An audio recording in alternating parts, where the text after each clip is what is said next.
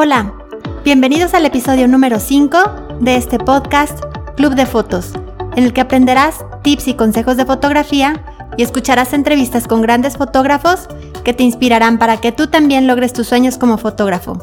Soy Pati Aranda y yo seré la anfitriona de este podcast. Muchas gracias por estar aquí. En este episodio te voy a explicar de una manera muy sencilla lo más importante que tienes que saber si quieres aprender fotografía, que es saber exponer correctamente una fotografía. Vamos a hablar sobre la diferencia de una foto sobreexpuesta, subexpuesta y correctamente expuesta. También te voy a explicar cuáles son los tres factores que determinan la exposición de una fotografía, que son la velocidad, la apertura de diafragma y el ISO. Así es de que comenzamos. Ok, ¿qué pasa?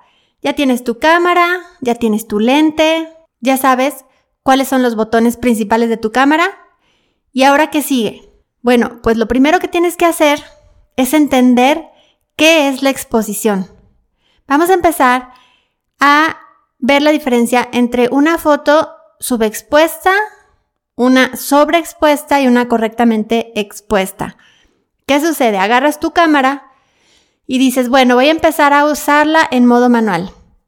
La pones en el modo manual, tomas la foto de un florero, la ves por detrás de la cámara para ver cómo quedó y resulta que está muy oscura, la ves casi que negra. ¿Qué es lo que sucede? Es que está subexpuesta.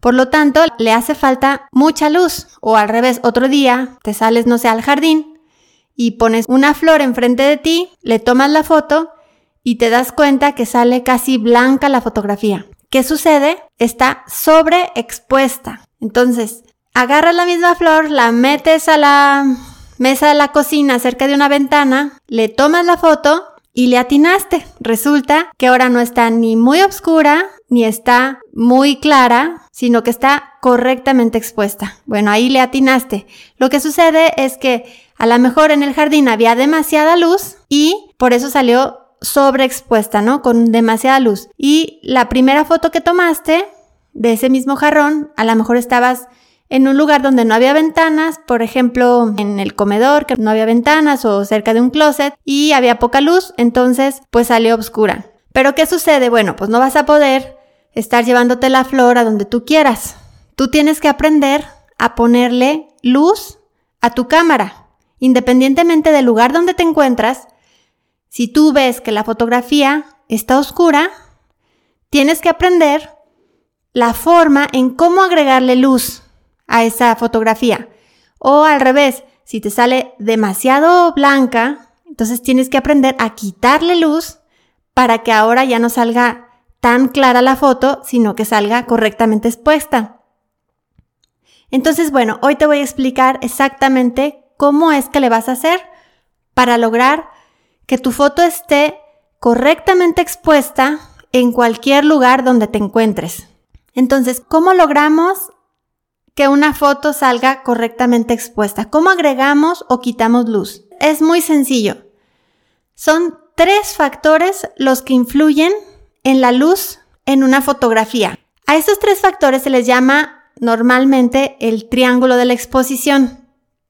Pero bueno, independientemente de cómo se llama, lo que tú tienes que aprender es que son solo tres cosas las que influyen para ponerle o quitarle luz a una imagen. La primera es la velocidad, la segunda es la apertura del diafragma y la tercera es el ISO. Vamos a hablar de cada una de ellas Voy a tratar de explicártelo lo más sencillo posible para que ojalá lo puedas entender muy bien. Bueno, vamos a empezar con la velocidad. La velocidad significa básicamente qué tan rápido o qué tan lento se abre el obturador de tu cámara. El obturador es como una ventanita que tiene tu cámara y por ahí es por donde entra la luz. Entonces, fíjate bien, entre más lento se abre esa ventanita y se cierra esa ventanita, pues más luz va a alcanzar a entrar en tu fotografía. Imagínate tú que está lloviendo. Entonces, ¿qué sucede? Tú abres la ventana y te tardas mucho en cerrarla cuando está en plena tormenta pues entre más se tarde en abrir y cerrar esa ventana, pues más va a entrar el agua a tu casa. En cambio, si tú la abres y la cierras súper rápido esa ventana, pues le va a alcanzar a entrar mucho menos agua a tu casa. Entonces lo mismo sucede con el obturador de la cámara. Como es una pequeña ventanita de tu, de tu cámara, entre más rápido la abras y la cierres, o sea, una velocidad muy rápida, va a entrar muy poca luz. Pero si usas una velocidad lenta, lo que va a hacer es que va a dejar pasar más luz a tu cámara. Entonces, eso es lo único que tienes que entender hoy. Que la velocidad rápida va a hacer que entre menos luz a tu cámara y una velocidad lenta va a permitir que entre más luz a tu foto. Ahora, ¿qué es una velocidad rápida? Pues una velocidad rápida sería, por ejemplo, 1 sobre 8000 fracciones sobre segundos. Eso es exageradamente rápido. Lo mismo 1 sobre 4000. Es tan rápido que ni siquiera el ojo humano alcanza a percibir qué tan rápido está abriendo y cerrando la ventanita. Pero, por ejemplo, una velocidad lenta la consideraríamos, por ejemplo, de un segundo, 10 segundos, 30 segundos, o por ejemplo 1 sobre 15 sobre segundos, ya es una velocidad lenta. Entonces, la velocidad se mide en segundos. Entonces es fracciones sobre segundo, pues son más rápidas y este y ya los segundos enteros pues son mucho más lentos. En conclusión, lo único que quiero que hoy se te quede en la mente es que, como te decía, una velocidad rápida va a dejar pasar menos luz y una velocidad lenta te va a dejar pasar mucho más luz. Ahora, hay algo muy importante que no voy a tocar el día de hoy para no hacerte más bolas, pero algo muy importante que tú tienes que saber es que también la velocidad afecta otras cosas, no solamente la entrada de la luz, sino también afecta el movimiento de una fotografía. Tienes que tener cuidado de no bajar exageradamente la velocidad de la luz con tal de que le entre mucha luz, porque si la bajas demasiado, lo que vas a provocar es que tu foto se vea movida, se vea borrosa, no se vea bien enfocada. Pero bueno, ese es otro tema que no vamos a tocar el día de hoy. Nada más quiero que tengas en cuenta que tienes que tener cuidado de no bajar demasiado la velocidad, porque entonces tu fotografía se va a ver muy movida. Mi consejo es que no la bajes de 1 sobre 60 segundos. Pero bueno, este tema no lo voy a ahondar ahorita para no hacerte bolas. Vámonos al segundo factor. El segundo factor que influye en la entrada de la luz a tu fotografía es la apertura de diafragma. El diafragma es el agujerito que tiene tu lente. Entre más grande se pueda abrir ese agujerito, más luz le va a entrar a tu fotografía. Y si ese agujerito se abre muy pequeño, muy poquito, pues obviamente va a entrar menos luz a tu fotografía. Volvemos igualmente al ejemplo de la lluvia y la ventana. Si tu ventana de tu casa es muy pequeñita, pues aunque esté lloviendo una tormenta, pues obviamente le va a entrar muy poquita agua a tu casa. Pero si es una ventana enorme, pues le va a entrar muchísima agua a tu casa si está lloviendo. Pues lo mismo sucede aquí. En la apertura de diafragma de un lente, sucede lo mismo. Si abre mucho ese hoyito de tu lente, pues le va a alcanzar a entrar mucha luz. Mientras que si es un lente que abre poquito, pues le va a entrar poquita luz. Aquí la cuestión se entiende fácil, pero luego lo que la gente aquí al inicio, cuando va empezando en la fotografía, se revuelve, es que los numeritos están al revés. Resulta que para la fotografía, una apertura grande es un lente que abre, por ejemplo, que tiene un, diafragma de 1.2, 1.4 o 1.8. Mientras que una apertura pequeña es un lente que abre 22, 16, 8. Entonces está al revés a lo que estamos acostumbrados en nuestra mente. Aquí los números grandes significan que tiene una apertura pequeña ese lente, mientras que una apertura grande tiene un numerito pequeño como de 1.2, de 1.4, 1.8 o de 2, por ejemplo. Entonces ahí es donde tú tienes que poner mucha atención. No te vayas a confundir. La apertura de diafragma está al revésada, por así decirlo, ¿no? con palabras muy sencillas, muy simples, sin entrar en tecnicismos ni otras cosas. Es lo único que te quiero dejar claro. En conclusión, una apertura grande va a dejar entrar mucha luz. Una apertura chiquita, como de 22 o de 16 o de 8, va a dejar entrar poca luz. Por lo tanto, un lente que deja entrar más luz es un lente que se le llama lente luminoso y estos son más caros. Son mucho más caros que los que tienen una apertura que no abre tanto. Esos son mucho más baratos. Entonces tú tienes que buscar lentes que te permitan tomar fotografías en lugares oscuros porque tú puedes abrir esa apertura de diafragma un poco más, permitiendo que entre más luz.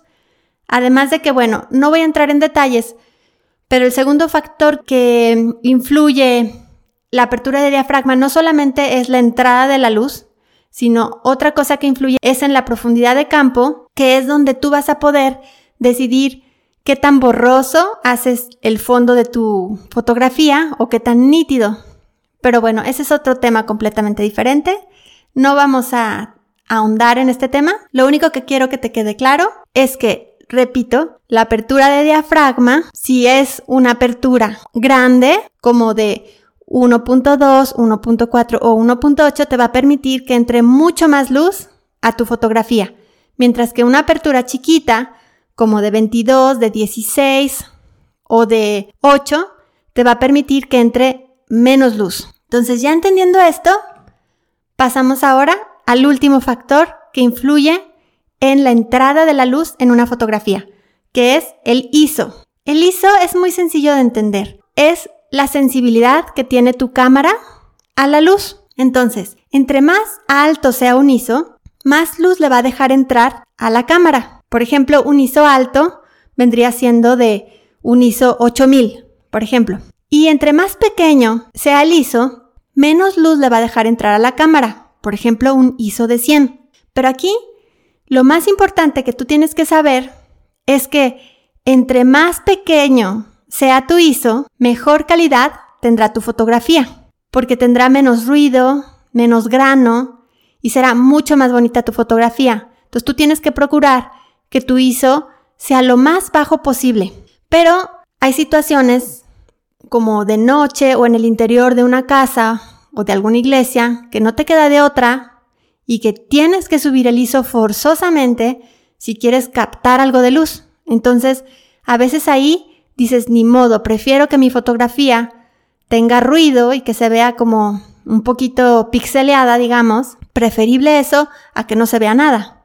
Entonces, ¿qué tanto puedes subir el ISO? El ISO tú lo vas a poder subir dependiendo de lo que tu cámara te lo permita. Entre mejor sea la cámara, más vas a poder subir el ISO sin perder tanta calidad. Pero eso va a depender de la cámara que tú tengas. Pero bueno, en conclusión, lo que quiero que te quede hoy muy claro es que el ISO te permite aumentar la entrada a la luz a tu fotografía. Entonces, un ISO grande te va a permitir que entre más luz, mientras que un ISO pequeño te va a permitir que entre menos luz. En conclusión, como te decía, los tres factores que influyen en la entrada de luz a tu fotografía son la velocidad, la apertura de diafragma y el ISO. Conociendo esos tres y sabiendo cómo utilizarlos, podrás hacer todas las fotografías que tú quieras. Solo tienes que jugar con ellos subir uno, bajar el otro, dependiendo de lo que tú quieras hacer y de lo que tú necesites, pero ya sabes ahora cómo aumentar luz a tu foto o cómo disminuirle luz a tu foto. Entonces, te voy a dar un ejemplo. Volvemos al ejemplo del inicio. Agarras el florero que está en el comedor donde no hay ventanas. Le tomas la foto a la flor y resulta que ves tu fotografía muy oscura. ¿Qué tienes que hacer? Ah, pues tienes que subir la luz. ¿Cómo le aumentas luz? Pues muy fácil. Lo que tienes que hacer es usar cualquiera de esas tres opciones. Uno, puedes usar la velocidad. Otra opción dices, bueno, a mí me gustaría utilizarla que le entre la luz, pero gracias a la apertura de diafragma. O por último, puedes utilizar el tercer factor, que es el ISO, y de esa forma lo subes y entrará más luz a tu cámara. Entonces tú puedes elegir cualquiera de esos tres. No tienes que mover los tres, puedes elegir uno o puedes mover poquito uno, poquito el otro y poquito el otro para que entre los tres sume la cantidad de luz que entra a tu cámara. Así de sencillo. A lo mejor ahorita se te va a hacer un poco complicado, pero en realidad no tiene tanto chiste. Entonces vámonos al segundo ejemplo. Resulta que es al revés. Está sobreexpuesta. Entonces, ¿qué tienes que hacer? Disminuir la luz que está entrando a tu cámara. Entonces tienes esas tres opciones. Usar una apertura más chiquita de, de tu lente o subir la velocidad a una más rápida o usar un ISO más bajito. Esas son las tres opciones que te va a permitir disminuir la luz que entra a tu fotografía. Pero bueno, espero que más o menos ahora te haya quedado más claro el uso de la luz en tu cámara, cómo, cómo es que le agregas o le quitas luz a una fotografía. Entonces, ya para terminar de entender la exposición de una fotografía, me queda ya nada más por explicarte lo que es el exposímetro, que es parte esencial de la exposición de una fotografía. ¿Qué es el exposímetro? El exposímetro es como una especie de, de regla que va medio pintada, digamos, adentro de tu visor. O sea, si tú te asomas por el visor para de ahí tomar la fotografía, te, asomas como para ver en dónde vas a tomar este, el sujeto, el objeto, ahí te va a aparecer una, una rayita que es como una especie como de regla indicándote cómo está tu fotografía. Tú lo que tienes que hacer es que el exposímetro siempre tienes que tratar de que esté exactamente la flechita en medio. Si la flechita indica que está más para la izquierda, quiere decir que tu fotografía está subexpuesta, o sea que le hace falta más luz. Entonces tienes que mover alguno de los factores que te comenté, ya sea la velocidad, ya sea la apertura o ya sea el ISO, para lograr que se meta más luz a tu cámara y entonces la flechita se vaya exactamente en medio. Si por el contrario, cuando tú estás fotografiando algo y te asomas por el visor y ves que esa flechita está más para la derecha, quiere decir que tu foto está sobreexpuesta, o sea que tiene demasiada luz. Y tú lo que tienes ahora que lograr es quitarle luz a esa fotografía. Y lo vas a hacer con los factores que ya te expliqué, utilizando la apertura, el ISO o la velocidad de manera que disminuya la luz. Entonces tú vas a ir moviendo eh, esos factores, vas a empezar a jugar con tu cámara. Y por ejemplo, si quieres bajar la luz, entonces bajas el ISO y te fijas si ya la flechita está bien. Si no, no, si sigue todavía muy arriba porque tiene demasiada luz, entonces, y con el ISO no fue suficiente, entonces ahora juegas y dices, bueno, ahora voy a, voy a aumentar la velocidad de manera que le entre menos luz. Entonces mueves tu velocidad a una velocidad más rápida para, eh, para disminuir la entrada de la luz. Si aún así no consigues que el exposímetro esté en medio, pues entonces dices, ahora voy a jugar con el otro factor que me faltaba, que era la apertura de diafragma, y ahora eliges una apertura de diafragma más chiquita para que le entre menos luz. Y así jugando con los tres factores, logres que por fin tu exposímetro esté exactamente en medio. Así es como tú vas a medir si tu fotografía está correcta o incorrecta. O por lo menos, así es como en teoría debe de ser. Pero al final de cuentas, tú vas a ver en el visor si te gusta o si no te gusta, simplemente volteas tu cámara si a pesar de que te dice el exposímetro que está en medio, pero a ti no te gusta porque aún la sientes oscura, pues entonces le agregas un poco más de luz. O al revés, la sientes que todavía está demasiado clara a pesar de que el exposímetro te dice que ya está bien, pues le quitas un poco de luz. Pero el exposímetro va a ser como el inicio. Con eso te vas a dar cuenta de para dónde irte, si aumentarle o quitarle luz. Y ya después tú detrás de la cámara puedes ver si, si te gustó realmente o si tú por tu propia cuenta todavía le quieres aumentar o quitar un poco más. Y bueno, pues ya para no alargar más este episodio, espero que te haya servido. Ya nada más te voy a recopilar lo que vimos en este episodio para que te quede bien claros los conceptos, porque este episodio es importantísimo si apenas vas iniciando con la fotografía. Si tú ya estás en un nivel intermedio, pues este episodio ya no es necesario para ti. Pero si apenas vas iniciando, este episodio es uno de los más importantes porque te explico lo esencial que tienes que saber para comenzar con la fotografía, que es saber exponer. Entonces, en este episodio vimos lo que es la exposición de la fotografía, la diferencia de una fotografía sobreexpuesta, subexpuesta y correctamente expuesta. Y vimos los tres factores que influyen para que una fotografía tenga más luz o menos luz, que son la velocidad, número uno, número dos, la apertura de diafragma y número tres, el ISO. Vimos que para subir la luz, para aumentar la luz, lo puedes lograr utilizando un ISO más alto. Si tú subes el ISO, aumentas la luz. El otro factor es bajando la velocidad a una velocidad más lenta. O el tercer factor es usando una apertura más grande. Así es de que bueno, por lo pronto dejamos este episodio hasta aquí, pero antes quiero invitarte a que uses tu cámara, a que practiques. Es la única forma en cómo vas a lograr mejorar tu fotografía. Y si no sabes por dónde empezar, te invito a que te unas al grupo Club de Fotos. Es un grupo privado de Facebook, en donde estamos haciendo retos.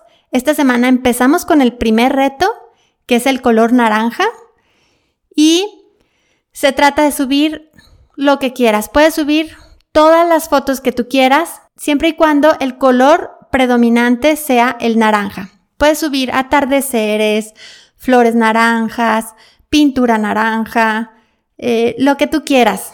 Ahora sí que el límite es la imaginación, siempre y cuando el color principal sea el naranja. Ahí en el blog te estoy dejando algunos ejemplos para que tú más o menos veas de qué se trata este reto. Este reto va a durar solo por una semana, luego comienza otro reto diferente, pero te invito a que te unas al grupo y para hacerlo más divertido vamos a mencionar a la fotografía ganadora de la semana. La voy a mencionar como, como mejor fotografía de esa semana en mi, en mi blog de fotografía y ahí la vas a poder ver cuál fue la, la ganadora. Entonces, te voy a dejar en las notas el enlace directo para que te unas al grupo y puedas participar en los retos. Recuerda que la mejor forma de aprender es practicar. Y si tienes cualquier duda, también te invito a que te unas al grupo porque ahí me puedes preguntar lo que tú quieras de una forma más directa, más rápida. Entonces, pues muchas gracias por estar aquí. Espero que te haya quedado claro este concepto.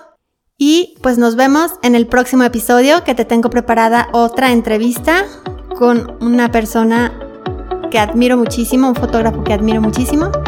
El próximo martes eh, ya sabrás quién es. Muchas gracias.